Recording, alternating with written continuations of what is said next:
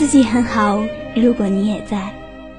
我以为在这个世界上，最美的爱情就是需要温暖的时候，他一直都在；需要呼吸的时候，他懂得推手静候，不曾离开。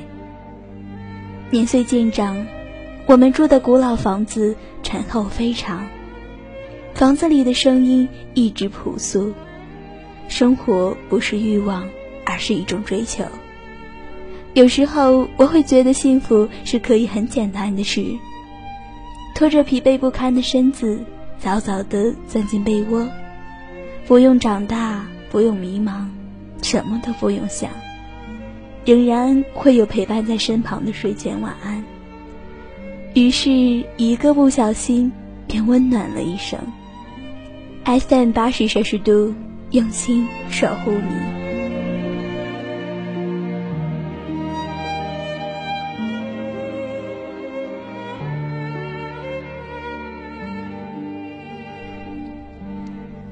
亲爱的听众朋友，这里是 FM 八十摄氏度。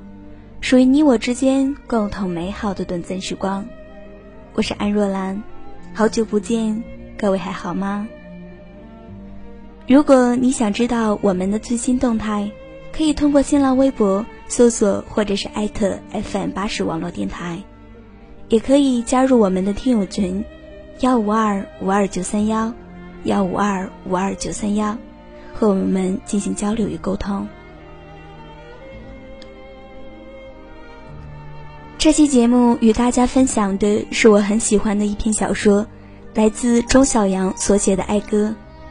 也许很多人对这个名字并不熟悉，那么就先跟大家简单介绍一下钟晓阳吧。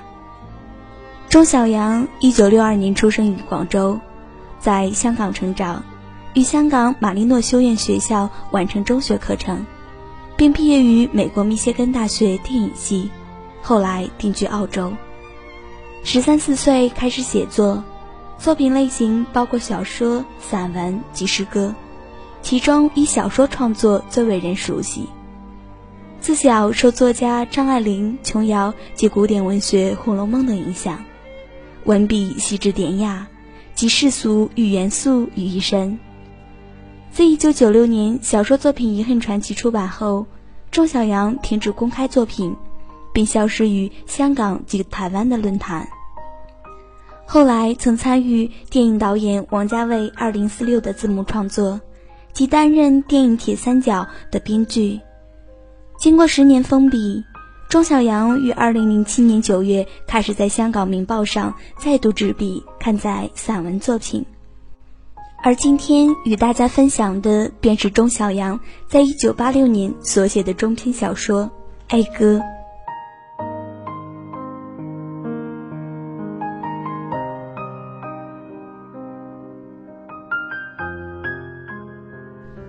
近日，我常想到死亡的事情。从前，我们也谈论过死亡。你说你愿意死在大树下，让树根吸取有你的尸骨所化成的养料，越长越高。那棵树看得多远，你就看得多远。你所看到的世界，没有言语可以形容。我愿意做那棵树，我说。至今，我仍爱着你。人死后化为飞灰，我对你的记忆，是否就如失去肉体的幽灵对于人类的记忆，永不可追？我还能在你的眼神中迷失自己，与你生死相许吗？在死后的世界，有谁能为我捎来你的消息，好让我知道你在人间是否幸福？我是否仍能维持生前你最喜欢的样子，以你的梦境作为我的归宿，在梦中对你说话。黄泉路上，我们在海边所立的盟约，可能为我指点他生的缘分，让我走向正确的方向，好与你在来世做一对亲人，夫妻。是否每个人心中都有个死后的乐园？对于美丽的极乐有所向往，西方有极乐清净土，无诸恶道及众苦，但受诸乐。水手们相信死后进入绿色的草原，那里有醇酒、美人、歌舞，奏个不停的小提琴。我曾经将渔夫死后的世界变成一幅幅富于活力的愉快的童话。翠蓝色光亮的海底，小鱼吹着七彩泡沫，虾男蟹女追逐嬉戏，穿着用柔软的渔网织成的衣裳。水底的沙像牛奶一样白而香，海藻有着春天的青草的颜色。各种贝类发出一阵阵光泽，每一只是一个音乐壳。开合之间有微微的旋律，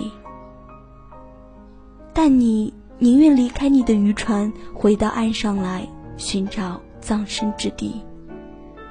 无论水手或渔夫。最终还是回归土地。西欧传说，水中溺毙的人，其灵魂需在世上漂泊二百年，时能得到安息。可见人类向往安定，难把无根的生涯视为极乐。佛教有轮回转世之说，认为人死后，其魂灵以另一副形体再度托生于世。果真如此。我愿意转世为一棵大树，生长于天地之间，葡萄雨露，星星糖果，云的白肉与湖花的香谷，阳光琥珀。让我以深深的泥土作为永生的原地，把枝叶向高空伸展，直到天空的尽头。每一片叶子是天上的一颗星，永恒的。呼应你流浪人间的魂灵，让小鸟来到我的枝上，唱它们林中的哀歌。当我沉默，植根于你立足的土地，喜欢生长，永远向上。能够将生命变成故事，我觉得是可惜的；能够将生命赋予故事。我觉得这更加可惜。然而，回顾自己的过去，我不觉想起希腊传说中麦德斯国王点物成金的故事。凡他的手指所触之处，皆变成黄金，其结局必然是悲剧性的，而且是比人类的贪欲更大的悲剧。凡我的手指所触着的，皆变成故事，想必也有其可悲之处。我曾经把世上的一切变成你，现在我有把一切变成发生在你身上的故事。得不到你，是否因为我在不自觉的时候把你变成了故事？有时我觉得，与其说一个故事，倒不如唱一首在海边为你送别的歌。从前，我常常立在鱼香目送你的渔船出海。我的小丈夫，我心中这样的呼唤你。每回我都想着，这一次你去了，不知道还会不会再回来。可惜今生今世，我们无缘做夫妻。为什么万千故事之中，我独不能编一个与你成为夫妻的故事？但是能说一个爱你的故事，我也感到欢喜。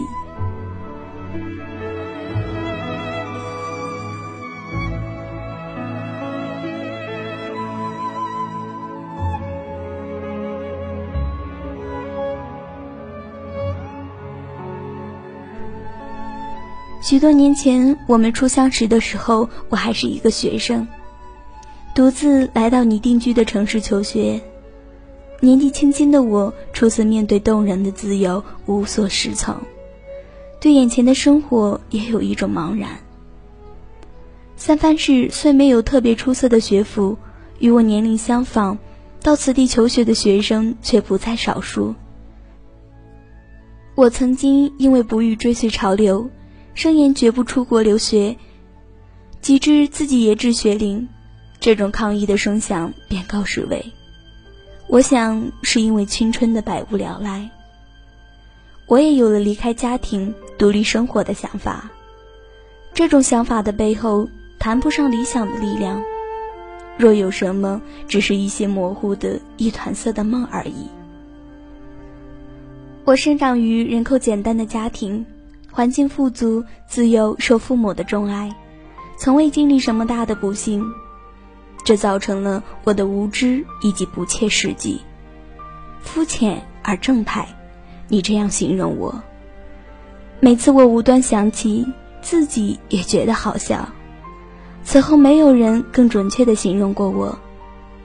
记得有一次，我问你为什么和我好，你说，因为这个世界对我来说是玫瑰色的。我没有追究你这话的真意，虽然我不大明白，为何我眼中的世界对你如此重要。分手之后，我才想到，是否你在我身上看见了一个玫瑰色的世界？这个世界，可有我在你身上所看见的那个那么美好？我曾经在你身上看见了一切，当时我所看见的，现在我正渐渐失去。我觉得对不起你。初时，我寄居于父母朋友的家中。这一家有两姐妹，妹妹珍妮，哥哥詹，都比我年长十岁以上。詹与你是好朋友，学校尚未开学，他们轮流驾车载我游览这个名城，把我当成小妹妹一样的照顾。周末晚上，他们安排了跳舞的节目，尚缺一个男伴。珍妮提议把你叫来。那是我第一次听见你的名字。珍说：“他肯来吗？”珍妮细说：“若你不肯，就把你的渔船给造沉。”于是我们到你的渔船所停泊的码头去寻你。一路上，珍妮告诉我一些关于你的事情。她说你在一家航空公司当机械工程师，已经做到视察官的位置，但你一心想做商业渔民。前两年，为了买一条旧渔船，几乎把所有积蓄花光。渔船需要重新整修，你把攒来的钱完全花费在船上。前些日子，不得已把你的那辆房车也卖了。在渔船能够出海以前，你不敢放弃原先的职业。现在，你一边在航空公司任职，一边还要兼顾渔船的整修工作。时常在船上过夜，那艘船对于你来说就像你的家一样。夜晚的道路看不见景致，无从辨认方向，直到看见金门桥，才知道正在向北方而行。远远近近的灯光，露珠似的，滚在荷叶绿的夜色上。付了过桥税，车行很短的时间便到了那个小码头。站下车去叫你，珍妮回头对我说：“你也下来看看。”我们都下了车，风很大且意外的冷。整片岸边泊满了船，却看不见什么人，仿佛所有的人都把船丢弃在岸边，离船上岸了。只见詹向你停泊的方向走去，蹲在木切的堤边，喊叫你的名字。船舱有灯光透出，可见你确实在船上。果然，甲板底下传来你答应的声音。甲板上有一个样式近乎水井的四方形构造，又像个有盖的盒子。掀开盖，你从那里探出头来，看见我们，有点惊奇。詹为你修船的进度，你顶着风与他对打了一阵。仍旧攀在通道下面船舱的梯子上，珍妮跟我们介绍，你笑着向我微微举了举手，我心里感到很亲切似的。詹叫你跟我们一起去跳舞，你说好啊，你答应的那么爽快，似乎是詹和珍妮意想不到的。你从那个四方口爬出来，身上连衫裤的工作服布满污渍。原来的浅蓝色大略可变而已。你们等我一下，我去洗洗手。你说走进船楼，接着便听见开水后放水的声音。少卿，你提着一个铁桶出来，把脏水往海里一泼，又走回船楼。透过窗口，我看见在昏黄的灯光中移动的你的身影。收拾停当，灭了灯，你出来锁上舱门，拖进一块木板，把那四方口盖了起来。也上了锁，然后你沿着堤边的梯子跑到岸上。我们一行人向车子走去，有你认识的渔夫和你打招呼，问你上哪里去，玩玩去。你说，跟他们随便的说着玩笑的话。上了车，你说，我们到什么地方去？站告诉了你，你说，那里太吵了，不大好吧。结果我们到另外的一个地方去，可是你穿着牛仔裤，那地方的人不让你进场，那怎么办？珍妮说。你抱着胳膊笑笑地说：“那还不简单？我把。”珍妮忙喝止你：“有小孩子在场，看着你的嘴。”你似乎正要说什么不文雅的话，我倒笑了起来。我去买一条裤子不就行了？你说完就径自走了。我们正好在一个商场里面，有的商店尚未关门。你见过这样狂的人没有？珍妮笑着问我。不一刻，果然见你穿着西装裤回来，手上拿着你自己那条牛仔裤。我们得以顺利进场。坐定后，你们三人都要了白兰地。你问我喝什么？我说不上来，你说，我给你介绍一个，叫卡路华的，有点咖啡味，加牛奶，甜甜的，一点都不烈，好不好？我说好。詹叫我跳舞，我摇了摇头。你们先跳，我说。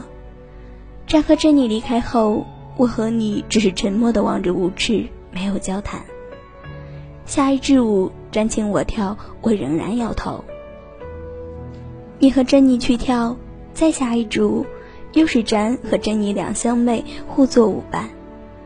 过了一会儿，你问我以前跳过舞吗？很少，我说。这一支舞不错，你要不要试一试？我带你，不怕的。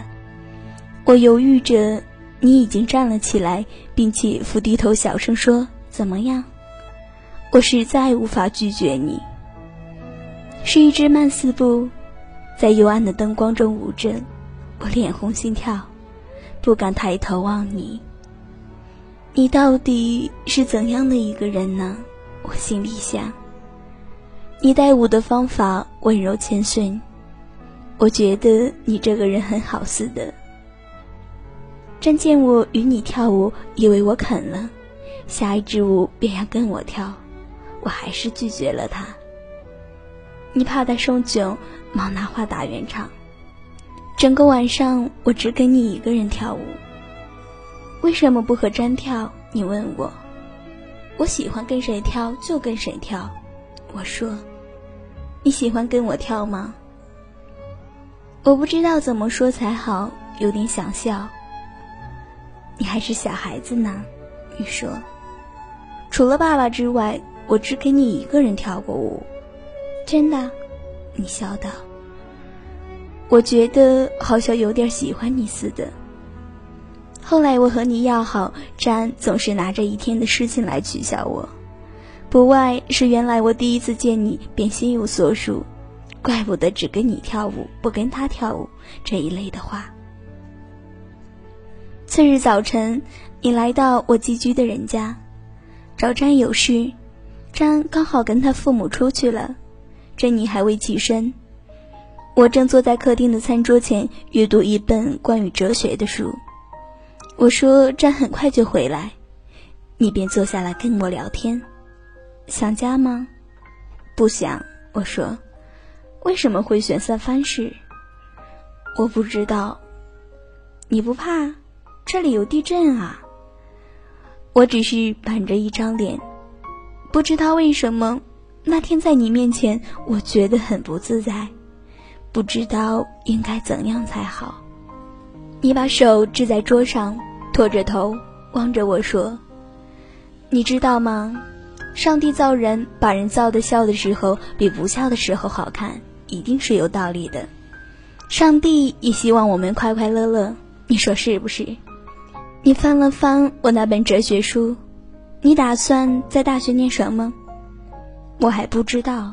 我说，一边翻书一边随意议论着各家各派的哲学，其异同、长短、优劣。原来你知道的极多，我很有兴致的听着，新鲜不已。你说你从哲学以及自己的人生经验学得了一个道理。就是这世上的确有正确的人生态度，有至善。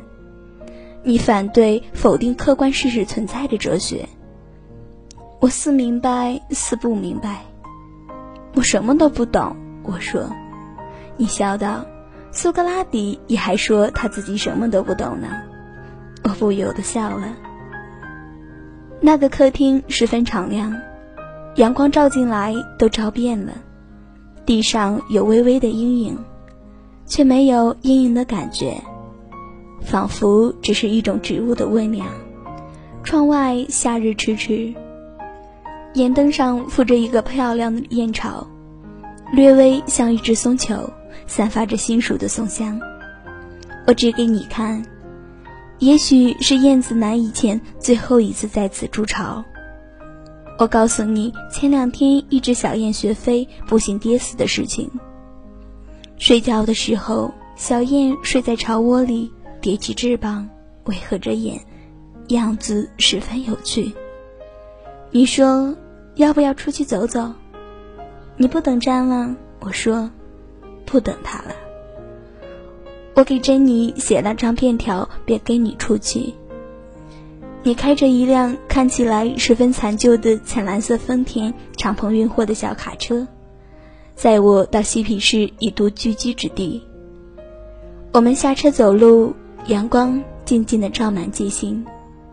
你给我讲了一个与嬉皮士有关的笑话：某大学鞋子间的一位女秘书对嬉皮士深怀成见，一天。一个长发披肩、留长胡子的嬉皮青年进鞋子间问点事情，这位女秘书马上变了脸色，不客气地赶他出去，说：“我们不欢迎你这种人。”嬉皮青年摆出一副满不在乎的姿态，好整以暇地说：“耶稣不正是我这个样子的吗？要是耶稣来了，你也不让他进来吗？”说的那个女秘书哑口无言。我被你的神情逗得大笑起来。后来我把这个笑话转述给别人听，再也不好笑了。经过一家希腊饼店，你指着橱窗里面的一种点心，说那个很好吃，我一定会喜欢的。进去给我买了一块，是一种多层夹心饼。我觉得太甜，但还是很开心的吃完了。顺步走去。来到金门公园东区，因其形状被称为锅饼的地带，我们在那里的长凳上坐了一会儿，谈论一些年龄的事情，只是坐着看了一会儿落叶，便觉得光阴匆匆。然后你带我到一个高尚住宅区，看那里的维多利亚式房屋，我们把车子停在路旁，就在车子里坐着。往右看，有一棵丰满的梧桐树，风吹树摇，每一片叶子是一只小手，往下一探一探，仿佛想要抚摸一下它生长的土地。雀鸟的鸣声处处。你说你喜欢房屋，尤其是在山中狩猎的时节偶尔经过的那些在黑夜里点亮灯的房屋，美令你兴起思家之情。你曾经同你的大哥和侄儿去猎过鸭子，鸭塘极深，甚至要把你的十岁的侄儿背在背上涉水而过。有一次，你的侄儿捡到一只鸭哨，那是一种能够发出鸦鸣声的工具，直到现在他还喜欢拿来逗人。你也在加州及缅因州猎过鹿、松鼠、兔子一类的小动物，经常成为你的猎获物。你还猎获过一只狐狸，那是你在缅因州私服一只鹿的时候无意猎到的。寒冷的夜晚，背负着沉重的猎枪，经过山中的人家，思索着。透过窗户往里看，可以看见一家子在温暖的灯光下围桌进餐。那时你真想家。你知道，对于屋里的人而言。你将永远是一个打从窗外经过的人，独自走向无边的黑夜。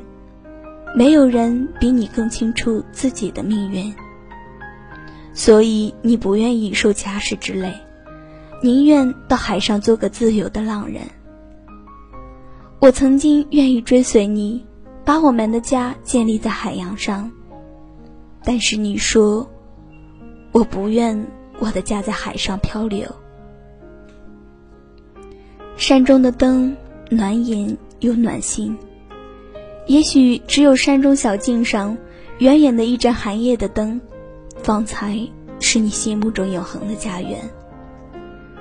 如果是这样，我愿意点一盏岸上的灯，让你璞玉归来，远远的看见，回忆往事，是否就如经过山中的人家，瑟缩在寒夜里。从窗外看着里面温暖的情景。假如这就是我的命运，我们的一生，其实都是在寒冷和孤独中度过。后来我搬到你姨母家楼下的单元居住，我向你提过想找房子独自居住的事，恰好你姨母家原来的房客搬迁。通过你的关系，我以较低的租金把那个单元租住下来。搬家那天，詹帮忙把我的东西安顿好，开车载我到唐人街购买必须添置的物品。刚进入中国城，就看见你立在路边，靠着一辆车子跟人聊天。我下了车，詹独自去停车。你正吃着豆沙酥饼，给了我一块儿。我们一边吃着，一边看着对面广场上的野鸽子飞来飞去，到处觅食。新居在落日区，距离太平洋仅有一箭之地。不知是麦奥岛、法拉隆群岛，亦或是其他岛屿的雾号，在大雾的晚上，彻夜不断的响，呜呜的响声，犹如生活在野山里一种寂寞勇猛的动物的哀鸣，给人天寒地冻之感。我想到，你若在船上，也是听着这声音，在海上听来，会不会比较像一种海兽的鸣声？还是这声音已经成为你生活的一部分，是你自己的声音？你常到我家楼上你姨母家找你表弟，他在中国餐馆当厨师，有一阵子失业，常给你上船。有时你车子开到门口，暗暗响号，他自会从楼上下来。我在窗口掀开窗帘的一角，看着你们离去。我以为你总会来看我，但是许多日子过去了，你始终没有来。离家上学或放学回家，屡次在门口碰见你那在制衣厂工作的表妹。站在路上和她聊个一时半刻，我想向她探问你的近况，又觉得不便启齿。或者我只是想提起你而已。每次跟她谈话，心里想的都是你。有一回，他做了大黄叶馅饼给我送来一块儿，后来才知道是你叫他给我送来的。可是长久的一段时间。你只在我的头顶上来来去去，楼上楼下仅一板之隔。我甚至听得见你笑谈的声音。便是在做功课的当，我也停下来倾听。那时我好像有点觉得寂寞似的。我觉得整个世界是属于你的，而我一无所有。你离去时，下楼梯的脚步声经过我家门前，连木闸的咿呀声也响过后，我悄悄地来到窗口，从帘缝看着你的车子远去。我会做出一些奇怪的举动，譬如说，若在晚间听见楼上你的亲戚送你到门口，我便把我家的灯全部熄灭，好让你以为我家里没有人。这样跟自己玩着游戏，诚然是可笑的。一切都不知道是为了什么。屋后有一个小小的院子，久无人整理，显得十分破烂。位于院子一角的储藏杂物的小木屋也露出清推的迹象，除了三四块石板，其余全是泥地。房东太太不规律地种着芥菜，院子中央横拖过三道绳子，全称晾衣绳。记得那正是芥菜花开的时节，我提着一桶衣物到后院，踏在石板上，把衣物往绳上晾。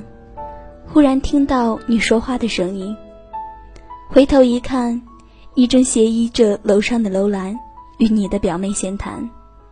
看见我抬头，你对我笑了一笑。我把湿湿的衣服用力抖了一抖，溅出的水点种子似的洒在泥地里，一只小黄蝴蝶在同色的芥菜花间飞来飞去，仿佛它也想找一个好的芥菜做它的花。明媚的阳光下，芥菜花好看的开着，为了蝴蝶的爱。我还是常常的在窗前看着你离去，似乎永远是我看见你，而你看不见我。一天不见你，心中便恋恋的觉得不圆满。为了一个尚未深交的人，变成另外一个人似的，完全不可解。我很生自己的气。因为被这种情形苦恼着，心情落幕。感恩节学校有几天的假期，同学邀我去滑雪，也被我拒绝了。就在那几天，你为你表弟那福特房车做一些修理工作，车子就停在我家门前的马路边。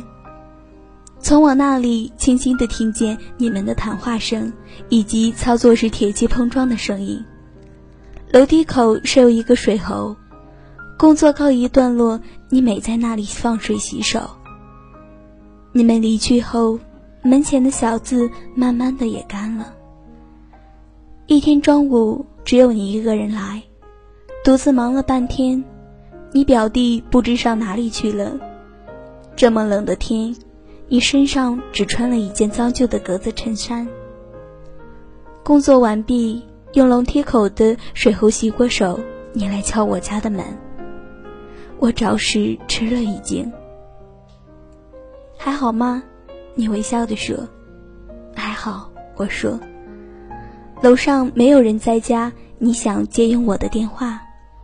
用完电话，你说，你这里怪冷的，怎么回事？没开暖气吗？暖气坏了，我说。你看了看我身上的大衣，这些天我已习惯在室内也穿着大衣。坏了，你没跟楼上说吗？我不作声。其实我已跟房东太太提过，房东太太说他们自己也不开暖气，在屋里多穿衣服就行了。但我没有把这情况告诉你。我替你看看，你说。北墙有一个装饰壁炉，暖气机就在那旁边的墙根处。你把暖气机的盖子掀下来，趴在地上往里看，然后你爬起身，跑到外面把你的工具箱拿进来。暖气机的位置使然，操作起来很不方便，必须昂着头，眼睛向上翻。你索性脸朝上仰躺着。我给你倒了一杯冷饮。你喝了一口，说：“咦，这是什么？那么好喝。”我说：“是苹果汽水。”你在哪里买的？超级市场都有呀，才八毛九一瓶。我说：“你表弟呢？今天怎么不见他？”他上班去了。哦，他找到工作了。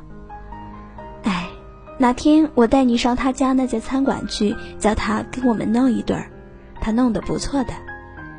掏弄了半天，你卸下一件零件，坐起来说：“这零件要换，我去买。”看了看表，又说：“吃饭了没有？一块吃饭去。”从这时朝南走，第二个街口往左拐，有一家中式面馆，我们到那里去吃。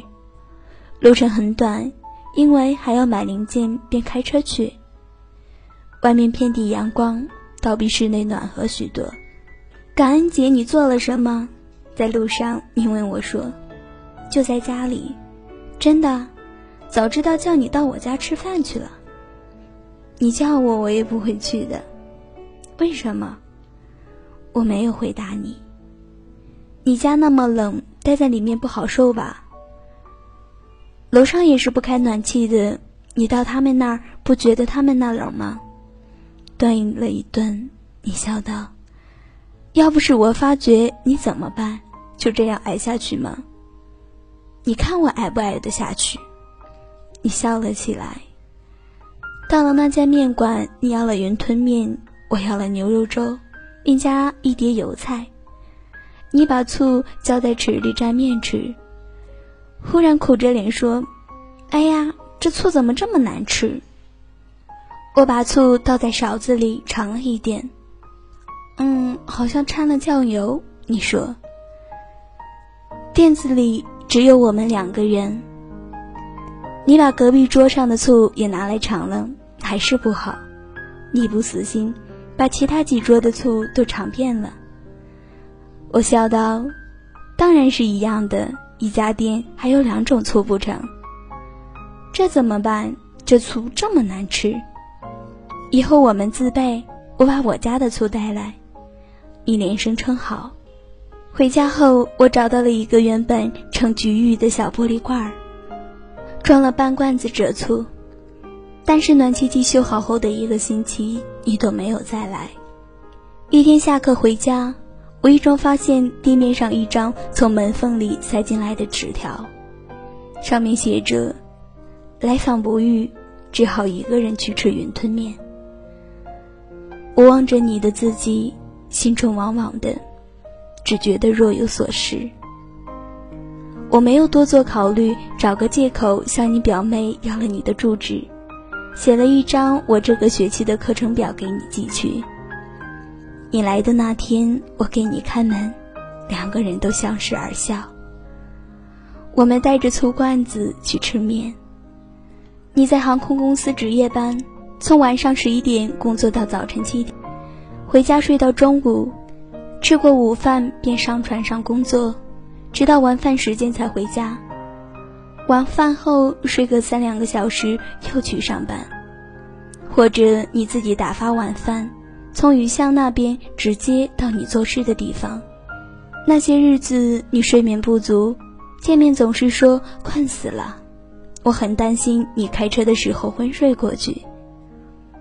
午饭时间，除非有事，我一定赶回家。从学校到家虽然只需约十分钟的车程。在路上也归心似箭，躲在窗后看你离去的日子过去了。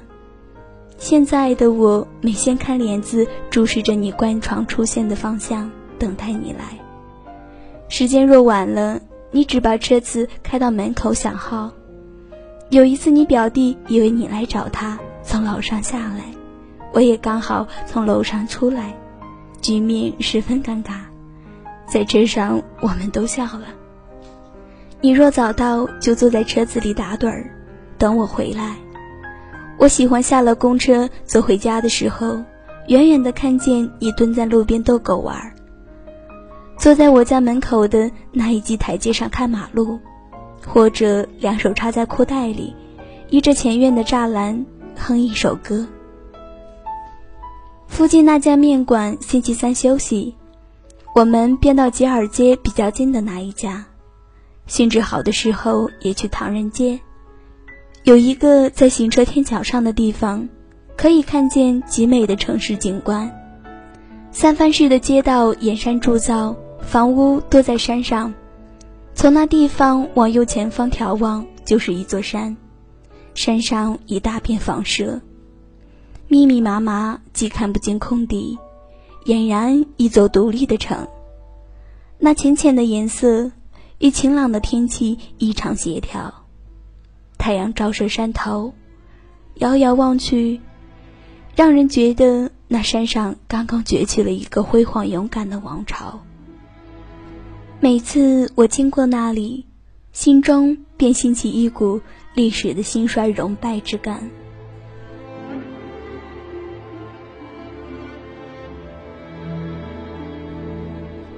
这里是 FM 八十摄氏度，属于你我之间共同美好的短暂时光。我是安若兰。